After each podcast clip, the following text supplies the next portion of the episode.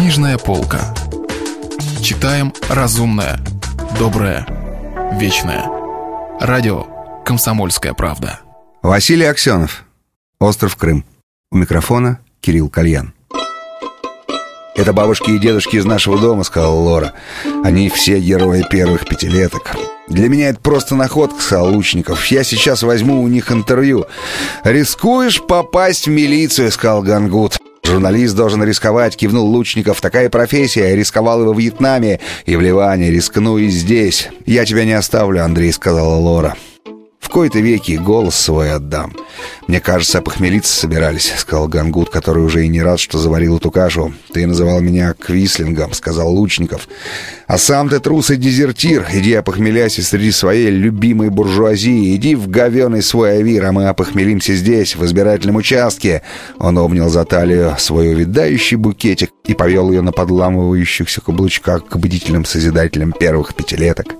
В дальнейшем все развивалось по сценарию Гангута. Лучников собирал интервью, Лора интересовалась, не припрятал ли кто-нибудь из старичков в кармане чекушку и предлагала за нее бриллиантовое кольцо. Она плакала и норовила встать на колени, чтобы отблагодарить этим странным движением творцов всего того, что в этот миг окружало плакатов, стендов, диаграмм и скульптур. Лучников пытался выяснить, чего больше заложено в старых энтузиастах палача или жертвы. И сам, конечно, распространялся о своем неизлечимом комплексе вины перед замороченным населением исторической родины. Гангут пытался остановить такси, чтобы всем вовремя смыться, но не забывал, однако, и выявлять рабскую природу старческого энтузиазма, а заодно и высмеивать выборы без выбора. Наряд из штаба боевых комсомольских дружин, вызванный одним из старичков, прибыл вовремя. Дежурили в эту ночь самые отборные дружинники.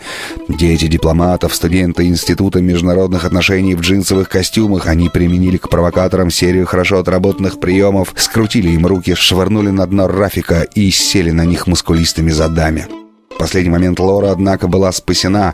Старушка-лифчерша, первая доброволка Комсомольска на Амуре, объявила ее своей племянницей.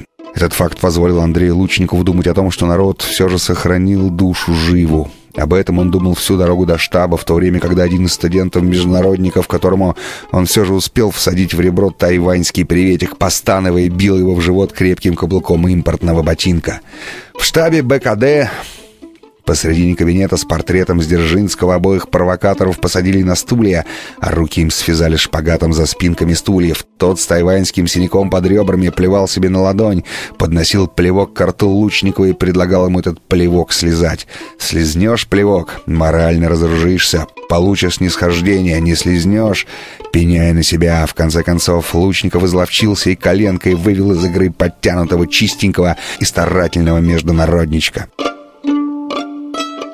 После этого уже и ноги ему привязали шпагатом к стулу. Между тем полковник Сергеев проводил вторую бессонную ночь подряд. Разумеется, и всему своему сектору, двум подполковникам, трем майорам, четырем капитанам он тоже спать не давал с тех пор, как выяснилось исчезновение главного объекта, на который весь сектор и работал, ради которого, собственно говоря, и был и создан. Полковник Сергеев стал посматривать на своих сотрудников особым взглядом, подозревая всех в халтуре. Ходил по трем кабинетам сектора, внезапно распахивая двери. Наверняка негодяи разглядывают крымскую порнографию. Надо умудриться упустить в Москве из виду такого человека, как Лучников. Это надо умудриться!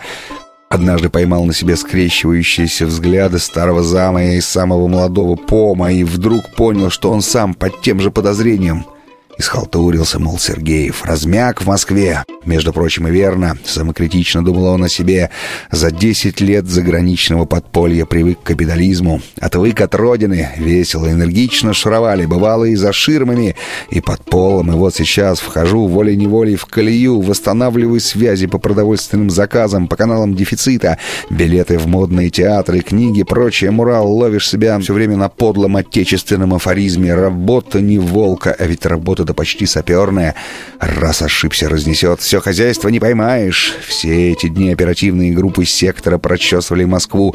По всем лучниковским возможным явкам подключались к телефонам. Под машины подсовывали подслушивающие сардины.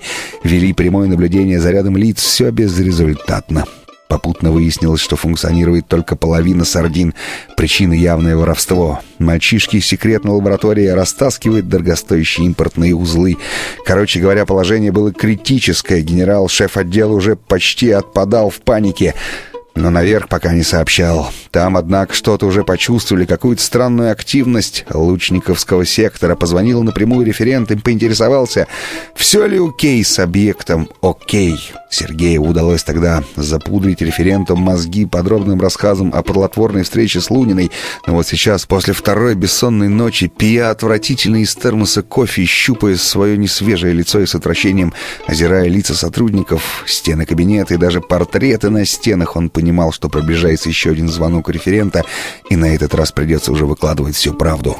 Проглядели, потеряли в своей собственной столице редактора крупнейшей международной газеты, неустойчивого либерала, ненадежного друга, историческую личность, попросту говоря, неплохого человека. Произошло, однако, еще более страшное, чем звонок референта. Как раз тот час, когда Гангута и Лучникова отвязали от стульев и повели на допрос к начальнику штаба комсомольских дружин, в этот момент к Сергееву позвонил не референт какой-никакой. Позвонили через площадь из самого большого дома. Позвонил никто иной, как сам Марлен Михайлович Кузенков. Поинтересовался, где пребывает в данный момент Андрей Арсеньевич Лучников. Оказалось, что вечером этого дня Кузенкову вместе с Лучниковым назначено строго приватное свидание в одной из самых тайных саун с персоной, которой названо-то быть не может. Все, шиздец, фул краш, товарищ Сергеев. При обыске у одного из провокаторов, попытавшихся сорвать народное волеизлияние, был отобран пропуск на киностудию «Мосфильм» и 11 рублей денег. У второго в бумажнике была обнаружена огромная сумма иностранной валюты в долларах и тичах, визитки иностранных журналистов и записная книжка с телефонами Симферополя, Нью-Йорка, Парижа и другого зарубежья. Потрясенный такой находкой, начальник штаба выскочил из кабинета то ли для того, чтобы с кем-нибудь посоветоваться, то ли просто чтобы дух перевести. Руки у провокаторов сейчас были развязаны.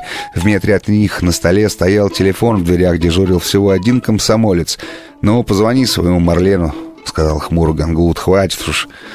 «Да ни за что на свете не буду звонить», — сказал Лучников. «Хватит выгребываться». Перекосивший сказал Гангут. «Сейчас нас в ГБ поволокут, а мне это совсем не кстати. Я никому не буду звонить», — сказал Лучников. «Ты мне все меньше нравишься, Андрей», — вдруг сказал Гангут. «Это неизбежно», — пробурчал Лучников. «Тогда я позвоню». Гангут снял телефонную трубку. «Положите трубку», — рявкнул дежурный БКДшник. Да, рвение у добровольных карателей было большое, но вот умений еще не хватало. Лучникову не пришлось особенно трудиться, чтобы дать возможность Гангуту позвонить какому-то Дмитрию Валентиновичу и в двух словах описать тому ситуацию. Физически униженный юный атлет, еще секунду назад казавшийся себе суперсолдатом будущих космических войн за торжество социализма, скорчившись, сидел на полу, когда прибежал запыхавшийся начальник штаба. За ним ввалились целая толпа студенческой молодежи мимо. Если вы пропустили главу любимого произведения или хотите послушать книгу целиком, добро пожаловать к нам на сайт kp.ru слэш радио раздел «Книжная полка». Книжная полка. Читаем разумное, доброе, вечное.